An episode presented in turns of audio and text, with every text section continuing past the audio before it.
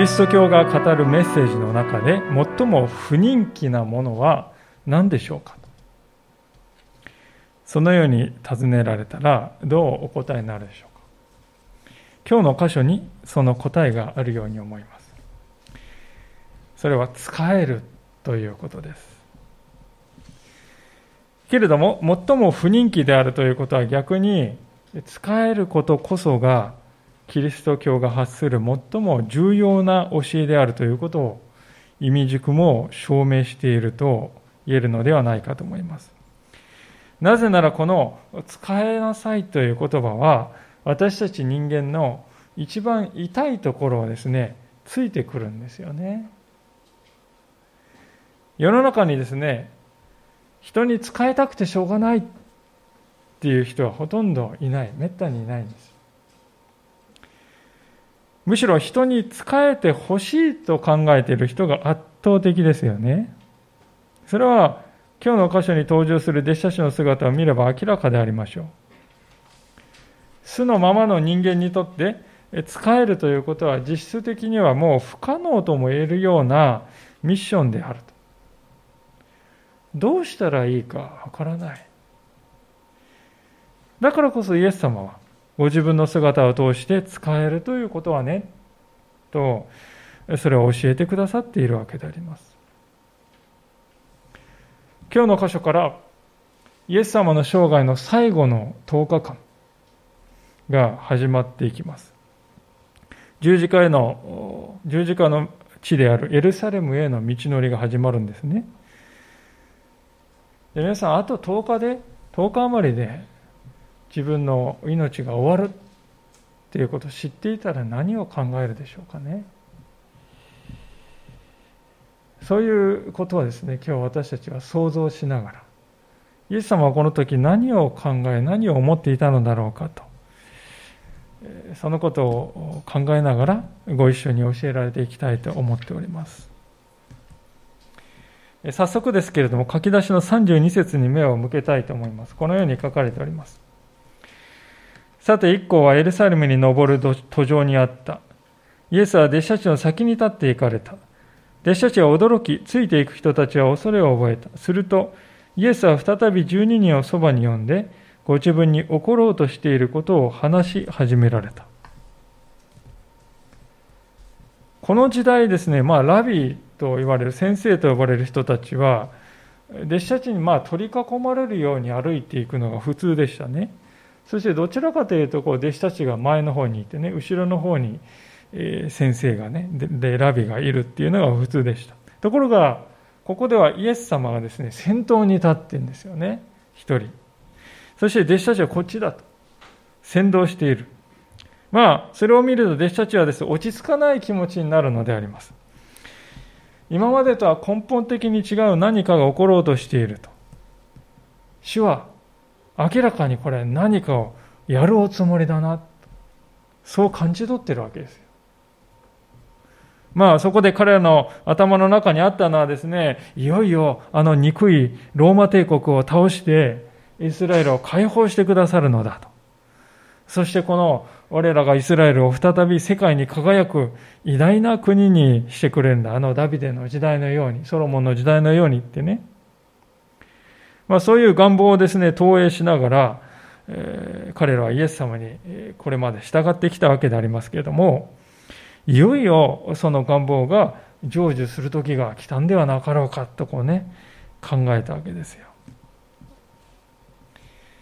ところがそんな彼らにイエス様が語られたのはまたしても反対のことであります。イエス様はいよいよついてこい革命のために放棄するぞ。決起するぞ。ね。ことを起こすぞっておっしゃったかというとですね全く反対でしたね私はこれから死ぬのだと。またしてもあの困惑させられる言葉をですね、イエス様は語るわけであります。33節ご覧なさい。私たちはエルサレムに登っていきます。そして人の子は、つまりこれはイエス様は、最首たちや立法学者たちに引き渡されます。彼らは人の子を死刑に定め、違法人に引き渡します。違法人は人の子をあざけり、唾をかけ、鞭で打ち、殺します。しかし人の子は3日後によみがえります。イエス様がですね、十字架に私がかけられる、殺されるとおっしゃるのは、実はこれで3度目のことなんですね。これが最後の予告です。しかも最も具体的なことを言っている予告ですね。イエス様はこの時ですね、ご自分の生涯のクライマックスである十字架が近づいているということをはっきり自覚しておられました。ですから弟子たちに対して、私はね、もうすぐ死ぬのだと。それもただ死ぬということではない。私は悲惨な死に方をする。私は最悪の犯罪者のように扱われて、むごたらしいやり方で死ぬことになる。とね、イエスも実質的にそのように弟子たちに言っておられるんです。ある人は、ここでイエス様が言っていることはあまりに具体的で、あまりにですね、実際に起こったことに近いことなので、まあこれ、イエス様は予知してね、こんなことをおっしゃったんじゃなくてね、後からね、マルコが話をね、えー、遡って考えた作り話ですよという人もいるんですけれども、それぐらいはっきりおっしゃってる。でも逆、よく見るとですね、ここで書かれている出来事の順番っていうのは、実際に起こった順番とは異なっている部分があるわけですね。後付けでですね、遡って作り出した話なら、もっと厳密にこうなって、こうなって、こうなってってね、揃えたと思うんですけども、そうではないです。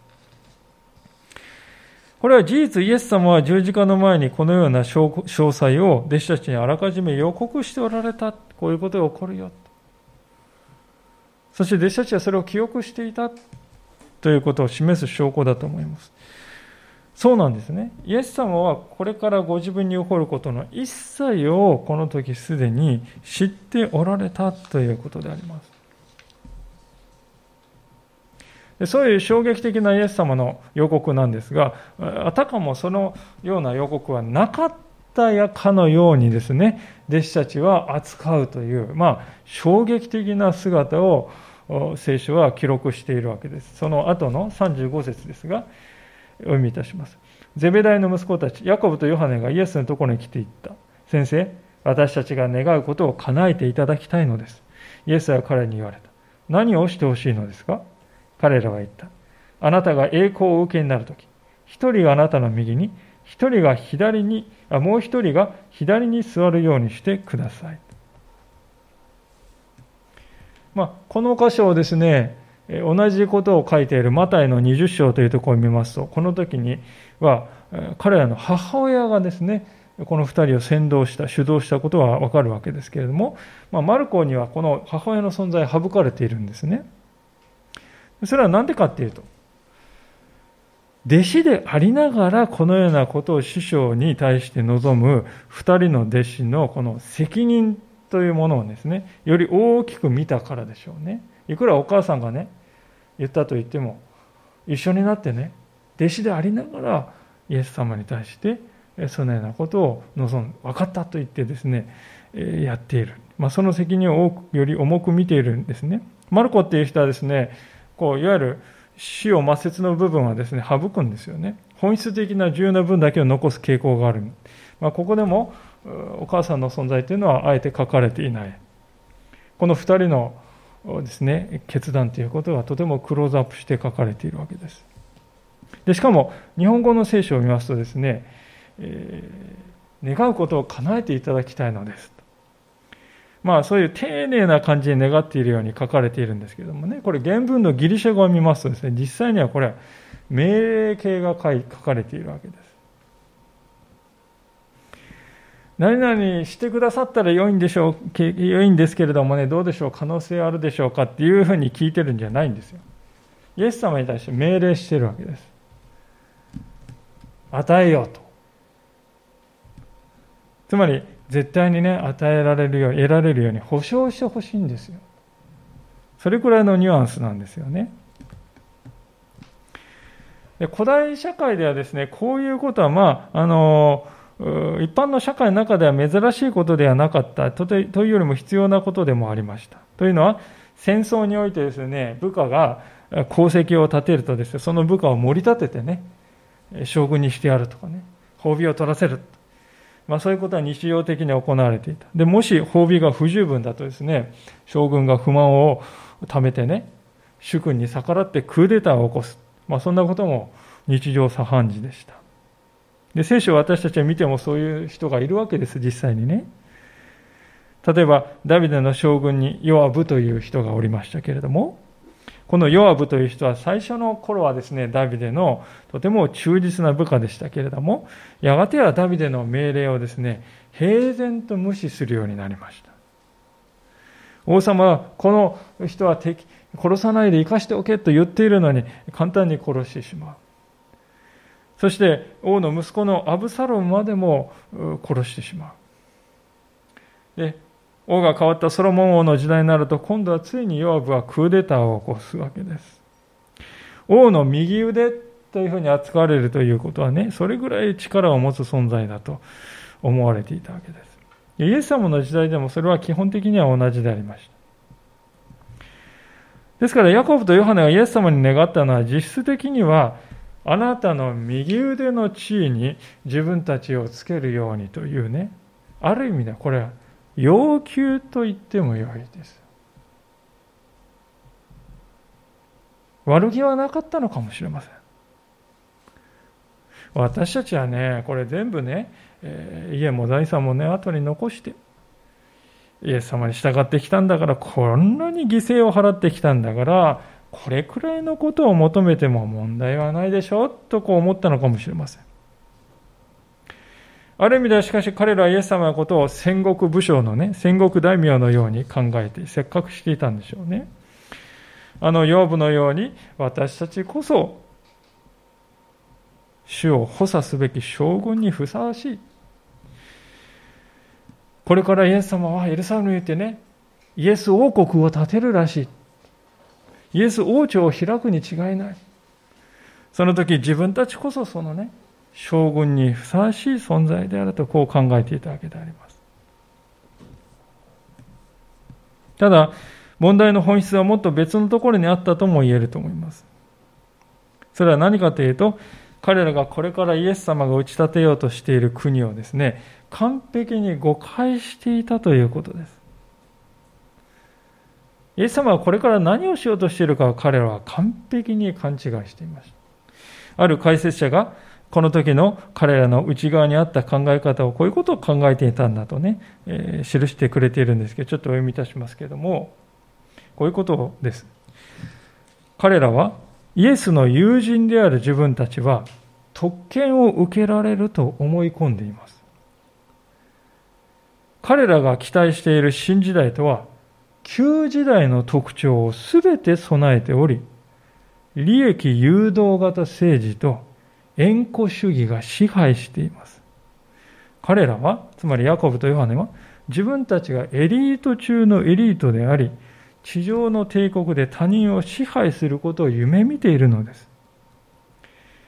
彼らはローマ人の利己的な権力構造を自分たちの権力構造に置き換えることを望んでいます。つまり支配者の名前以外は何も変わらないのです。抑圧的な権力は再利用され、新たな先制君主が登場します。トップに立ち、他人を打ち負かそうとする世俗的な野心が依然として支配しているのです。そう言うんですよね。いかがでしょうか痛烈な皮肉だなと思うんです。つまり、彼らはイエス様にロ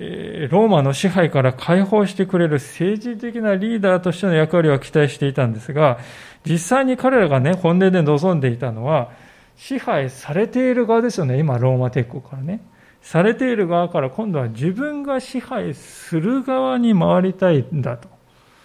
そう願っていたに過ぎないって言うんですよ。私はね、支配されるなんてこれ屈辱は待ってるごめんなんですよ。私はですね、支配したいんですよ。それが本音ですよ。ローマ帝国、あのメザーレなローマ帝国を取り除いて、そこにイエス様を置いて、自分はその取り負けとして権力を振るいたいんだと。彼らが望んでいたのは、ですから、ローマの焼き直しに過ぎないということですね。何ということだろうか。あ、しかし皆さん、これはですね、なんか、既視感がありますよね。どこかで見た光景だなと。そうなんです。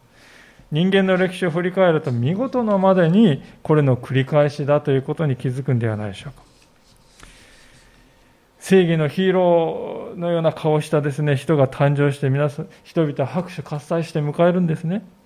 ああ、この人こそ抑圧から解放してくれる人だと。え自らも主張して新しいシステムがね、作られる。ところが、下の根も乾かないうちに今度は自分自身が抑圧者に変わる。そういう矛盾がですね、何度も何度も繰り返してきた。それが人類の歴史であります。で、それはね、イエスの弟子と言われている人たち、言われていた人たちであっても、同じだったということですよ。彼らは自分の野心を実現してくれる存在として、イエス様を利用しようとしていただけだったということなんですね。ただ、まあ、ここですね、あまりヤコブとヨハネに厳しすぎる。もし彼らにですね、少し、えー、同情する余地があるとすれば、彼ら一般の人々と違ったのはですね、えー、彼らはイエス様がこれから王になられるということは信じていたんですよね。信じているから従ってついてきたんじゃないですか。この人はダメだって思ったらついてこない。でもこの人はやってくれる。新しい王になるに違いないと思っているからついていくんですよね。ただね、あまあその37節であなたの栄光をお受けになる時にはって言ってるじゃないですか。この栄光をお受けになるっていうのは王様の戴冠式の時をですね、表しているんですよね。王様が一番影響を受ける時っていうのは王様、王冠をですね、こう頭に乗せて王になる時です。その時、そういうことが起こるでしょ？ただ彼らはどういう国のどういう王かということを根本的に間違えていたわけですね。ですからイエス様はですね、彼らに、お前たちなんではしたないこと言っていいよって言って、こうやって叱ったかというとそうじゃなくてね、教育的な語り方をするんです。それはね、穏やかな語り方をするんです。それが38節のところです。しかしイエスは彼に言われた。あなた方は自分が何を求めているのか分かっていません。私が飲む杯を飲み、私が受けるバプテスマを受けることはできますか？彼らはできます。と言った。そこでイエスは言われた。確かにあなた方は私が飲む杯を飲み、私が受けるバプテスマを受けることになります。しかし、私の右と左に座ることは、私が許すことではありません。それは備えられた人たちに与えられるのです。他の10人はこれを聞いてヤコブとヨハネに腹を立て始めた。ちょっと不思議なやり取りだなと思うんですけども、イエス様はこのやり取りを通してですね、2つのことを弟子たちに教えようとしておられるということに気づかれたでしょうか。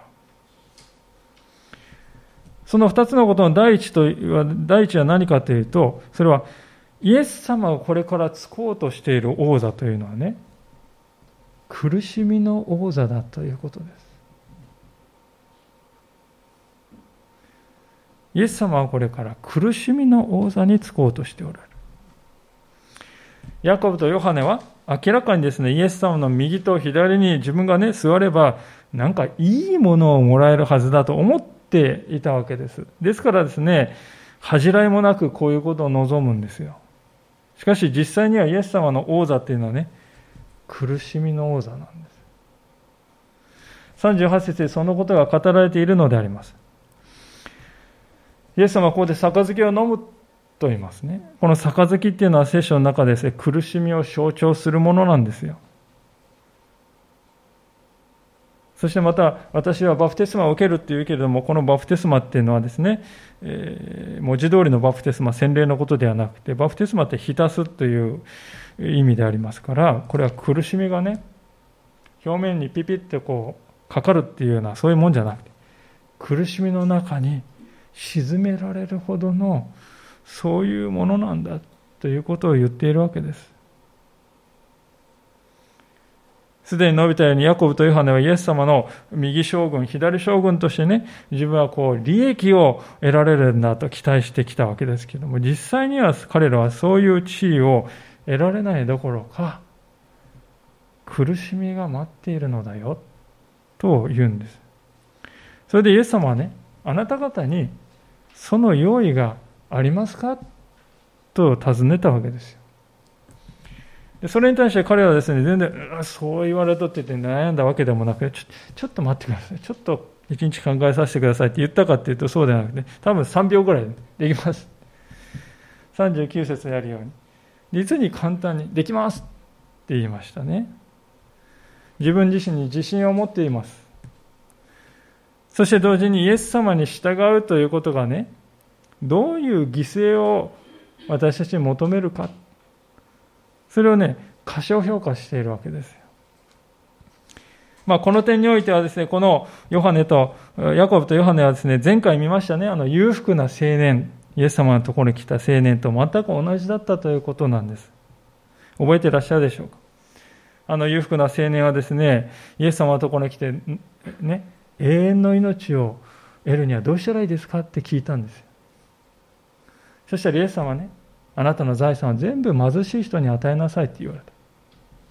そしたらこの青年はですね、悲しみながら立ち去っていったって書いてある。これすごい皮肉ですよね。永遠の命っていうね、価値のつけられないものを求めてやってきたのに、この世の富っていう、必ずいつかはね、失うものをね、手放し、今手放しなさいって言われた時、彼はできなかったんですよ。つまり彼は受けることばかりを考えていて、手放すということの用意ができていなかったのです。同じことがヤコブとヨハネにも言えるわけです。少なくともこの時彼はですね、自分がイエス様の右と左に座ったらこういうものも受けられるってそればっかり考えていて、そこに座ったら何を失うかということをね、考えていない。備えができていないのです。少なくともこの時は彼にはそういう備えはなかった。まあ少なくともというのはですね、40節イエス様が意外な答え答え方をしているからです。あ39節ですね。意外な答え方をしているからであります。つまり、イエス様の杯を彼らも飲み、イエス様が受けるバプテスマを彼らも受けるとイエス様は書いているわけですね。これは何を表しているかというと、この2人はですね、後になって殉教をしたり、あるいは迫害に苦しむことになるという、そういう未来を示していると言われております。実際にここにいるヤコブは、使徒の働きに書いてありますが、後にヘロデ王の手にかかってですね、えー、殺されてしまうわけであります。また、ヨハネの方はですね、パトモスという島に島流しになってね、最後までそこで、えー、島流しの刑を受けていたわけです。イエス様はこの時2人を見つめてね、彼らの未来にそういう未来があるということを憐れみ深く見ておられた、だと思います。今はね、受けるということばかり考えてね、イエス様を食べる何を手放すんだろうか。そのことはほとんど考えてない彼らでしたが、しかしその後にイエス様の十字架と復活を見て、そしてあのペンテコステを経験した彼らはですね、がらりと変えられたわけです。イエス様のために喜んで与える人に変えられていった。ですから私たちはね、この箇所を見ると、なんかこう自分にも似たところがあるな。そう感じる。彼らと同じ弱さを抱えている私たちにとってね、今申し上げたことは大きな慰めではないだろうかと、そう感じるのであります。さて、イエス様はここで弟子たちにもう一つの大切なことをここで教えようとされているわけで、それを見たいと思うんですけれども、それは40節であります。イエス様はこうおっしゃいますね。しかし、私の右と左に座ることは私が許すことではありません。それは備えられた人たちに与えられるのです。とこうおっしゃる。これはとても意外なことですね。イエス様はね、ご自分が王座につく。それは否定しない。でもその右と左に誰が座るか私は知らないって言うんですよ。えと思う。それは父なる神様の領域のことであり、私が決めることではないんですよ、とイエス様はおっしゃってるんですね。でこれはですね、イエス様がお付きになる王座って、先ほどね、苦しみの王座ですって言いましたけど、もう一つ、謙遜の王座であるということをね、表しておりますよ。イエス様は王座につくですよ。王座につくのに、自分の右と左に誰がつくかも私は決められない。決めようとしない。そうおっしゃる。そういう王座だよ。つまりイエス様の王座っていうのはですね、権力を受けるための王座じゃないんです。権力を手放すための王座なんです。イエス様の王座は完全なるね、手放した、放棄したことの印の、そういう王座なんですね。ですから、ある解説者はですね、ここでイエス様が語っていることが、一番象徴的な形で実現したのは、あの十字架の場面であるとこう言うんですね。どういうことかっていうと、イエス様は十字架にかけられた時にですね、右と左に強盗がね、それぞれ十字架にかけられていたではありませんか。先ほどイエス様の王座は苦しみの王座だとこう言いましたけれども、まさにその十字架こそその苦しみの王座そのものであります。そしてその苦しみの王座にあったイエス様の右と左には誰がいたかというと罪人たちがいたんですよ。そうなんです。イエス様ですから、罪人たちの王になったわけです。ヤコブとヨハネがここで厚かましくも願い求めて結局得られなかった右と左の座に誰がついたかという名前も知られていない罪人がついた。皆さん、これがイエス・キリストという方の王座の本質であります。イエス様はご自分の権威というものを徹底的に最後の一辺に至るまでも与え尽くしてくださった。弟子たちは受けることしか頭になかった。与えること、手放すことなんてほとんど何も考えていなかった弟子たちです。まさにイエス様が言うよね、あなた方自分が何を求めているのか分かっていない。それが彼らです。その彼らにイエス様はこれが使えるということだよ。十字架において身をもって示してくださった。ということですね。では一部指示を聞いていた10人他の10人はなぜ腹を立てたのでしょうか。41節にありますけれども。私はある意味ではこの時弟子たちのですね、実際っていうのはこうマラソンでね、ずっとこう横一列になって走る、12人が横一列になって走ってると思ってください。で、だんだんゴールが近づいてきたと思ってるんですね。で、いつラストスパートかけようかっていうね、そう考えているランナーのようなものだと思ってください。腹の探り合いをしてるんですね。でとこそこで2人がですね、いきなり抜け駆けをしてダーって走り始めたんです。それですね、あ、先を越された。なんとなんだ、そんな態度なんかお首にも出さないでやりやがったと。卑怯なやつだっていうふうに考えたわけですね。まあ、嫉妬心と焦りから怒っているわけであります。まあ、ところで、ところが彼ら、この10人はですね、自分たちが怒っている、これ当然のことだと、正当なものだと、義憤だとこう考えていたわけです。でも何のことはない彼らは実際にはイエス様がね、この直前にですよ、私はこれからエルサレムに行ってむごたらしく殺されるって言われたら、えー、そうですかそんな態度はそ、そんな態度を示すどころか、もうイエス様の十字架予告なんか吹っ飛んでしまってね、あの二人が抜け駆けしたぞ。許せない。出世レースに自分は負けるかもしれない。焦りから怒っているわけです。ですから、この2人はね、2人も2人なんですけど、残りの10人もですね、同じ穴の無地なですよ、皆さん。はーっとね、ため息をついたかというとそうではなかったですね、イエス様は。12人を再び集めて、彼の誤りを正そうとされたわけであります。42節からのところですが、そこでイエスは彼らを呼び寄せて言われた。あなた方も知っている通り、違法人の支配者と認められている者たちは、人々に対して横柄に振る舞い、偉い人たちは人々の上に権力を振るっています。しかし、あなた方の間ではそうであってはなりません。あなた方の間で偉くなりたいと思う者は、皆に仕えるものになりなさい。あなた方の間で先頭に立ちたいと思う者は、皆のしもべになりなさい。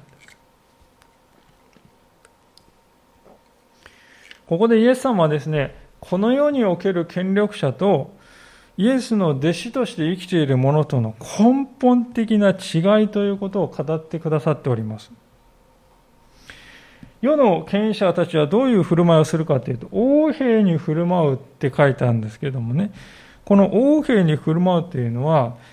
強引に服従させるということですね。無理やり服従させるということです。人の働きを開きますとですね、悪霊に疲れた人がですね、他の人に飛びかかって押さえつけるって書いてある場面がね、ありますよね。その押さえつけるっていう言葉と、この横兵に振る舞うということは同じ言葉なんですね。ですからイメージできるでしょうか。つまり人を抑圧するということです。そして権力をまた振るう世のね、えー、権力者たちは権威を振るう。権力を振るうと書いてある。これはどういうことかというと、他の人よりも自分を上に置いて、そして区別するという、そういうやり方ですね。つまり、私はね、あなたとは違う存在ですよ。あなたの上にある格が違う存在ですよと。そういうことを主張するということですね。イエス様は、この二つのあり方ね、どちらも神神の国を追い求めるものには決して相入れない概念なんだということを強調なさったわけですね。まあ、今の時代はですね、この権威とかです、ね、抑圧というのがですね、まあ、地下に潜っているというかね、まあ、インターネットとか SNS で、えー、に、えー、取って変わっているように思うんですね。SNS でですね、何かこう、瞳を引くようなですね、写真などを上げます。いいねっていうのがたくさんつくんですよね。まあちょっと前、最近あまり言われなくなりましたけど、ちょっと前までインスタ映えという言葉が流行語になりました。目立つ写真をですね、インスタグラムっていうところに投あの投稿すると、たちまち数万個のですね、いいねがついて、自分は数万人から認められている。ね。気持ちいいですよね。快感ですよね。自分はあの辺のいいねが10個しかない連中とは違う。えー、まあ、そう思うとですね、え、人々からこう羨望の眼差しをですね、え、感じ取るわけです。で若い方々なんかどうしたかっていうとですね、こぞって過激な写真を撮るようになるんですね。まあ、コンビニエンスストアの冷蔵庫の中に潜り込んで写真を撮るとかですね、あるいは高いタワーの上に登ってですね、登っていけないところに登って写真を撮る。まあ、そこから転落したり、して命を落としたりあるいは仕事を失ったりする人がいて社会問題になりましたねでそういう若者たちをですね斜めに見ていた中高年もまたですねネット上でいろいろ偽情報がですね出てくるそれに飲み込んでね匿名のアカウントを使ってですね日本の近隣の国々の人にヘイトスピーチをですねするという人もたくさん現れましたね。彼らは自分たちは社会の不正を正している正義の味方なのだという、まあ、陶酔感に酔ったわけです。他者を攻撃することで相対的に自分は優れている人間なのだと考えたい。そういう錯覚に陥ったわけです。ところが、そういうことを匿名のアカウントを使っていた人が、ある日、実はこの人はこの人だったと。身分がばれて訴えられたり仕事を失ったりする人が続出してこれまたニュースになりました私たち教会人もですねそのような世の中世の中を見てただ笑っているわけにはいかないと思います残念なことにキリスト教の歴史を振り返ってもまた現代の教会を見てもですねイエス様はここで戒めているようなことが起こってしまっているわけです。牧師や教職たちが信徒に対して私にはあなたにはない権威があるのだと主張したりあるいは自分がね私は裁きや救いを左右するしているような左右するかのようなものですよと振る舞ってね神道を従わざるを得ない状況に追い込んだりするというような事例が後を絶たないのです。ですからある解説者はこう言っております。教会の中には弟子としての義務を果たすことよりも自分のエゴの欲求を満たすことを優先する人たちが未だにいます。それは利己主義を助長し強調競争を生むだけです。イエスが与えようとしている全てのものについて話しているとき、弟子たちは自分たちが手に入れたい買い物リストを持ってくるのです。イエス様は今からこれらのものを私は与えるとね、十字架でこれらのことを与えると言っているときに、そのイエス様のところに、私はこれらのものが欲しいのですと、リストを持ってやってきたんだって言うんですよね。いかがでしょうか？こういったあり方はですね、イエス様はここで弟子たちに警告しておられた、まさにその通りのことです。他者に対する支配欲と権威欲というものをね、それが現代的な形で現れた事例が先ほど申し上げたようなことです。でそれはですね、えー、形を変え、品を変えて私たち自身の中にも潜んでいるということを私たちは今日しっかり自覚したいと思うんですね。ですから、イエス様がですね、願って、ここで願っておられることはどういうことかというと、私たちの評価の軸というものが根元から入れ替わるということであります。43節から44節でイエス様は何をですね、語られたのでしょうか。それは結局のところこういうことだと思うんです。つまり、私たちは自分自身の価値に注目するということをやめる。そそうではなくて使えるということの価値に注目して生きるようになりなさいとイエス様はおっしゃっているんではないでしょうか。あなた方は自分自身の価値に注目するような生き方はもうやめなさいそうではなくて使えることの価値に注目して生きていくようになりなさいと言うんですよ。世の中の人々はですね、自分がどれだけ権力を得たか、自分がどれだけ名声を得たか、どれだけ偉大な権威を確保したかという、自分がもらった、得たものでね、だから自分は価値があるのだと、そうやって測ろうとする。しかし、キリスト者はそのようなものには目を留めない。なぜなら、それは消え去っていくものに過ぎないからですね。キリスト者はそのようなものではなく、使えることの偉大さに心動かされて、感動して、私はそこに価値を見出して生きる。そのように変えられたものであります。なぜなら、イエス様ご自身がそのように歩まれたからであります。45節を読みます。人の子も使えられるためではなく使えるため。また多くの人のための贖いの代価として自分の命を与えるために来たのです。ここでイエス様は言われた通りにイエス様は実際に十字架についてくださいました。イエス様はこの世の権力者たちや支配者たちの王となられたのではない。罪人たちの王となられたのです。それも罪人たちを抑圧して支配するそういう王ではなくて、それどころか、罪人たちの罪を自分から背負って、そのために自分の命を償いのために差し出す、そういう王として歩まれた。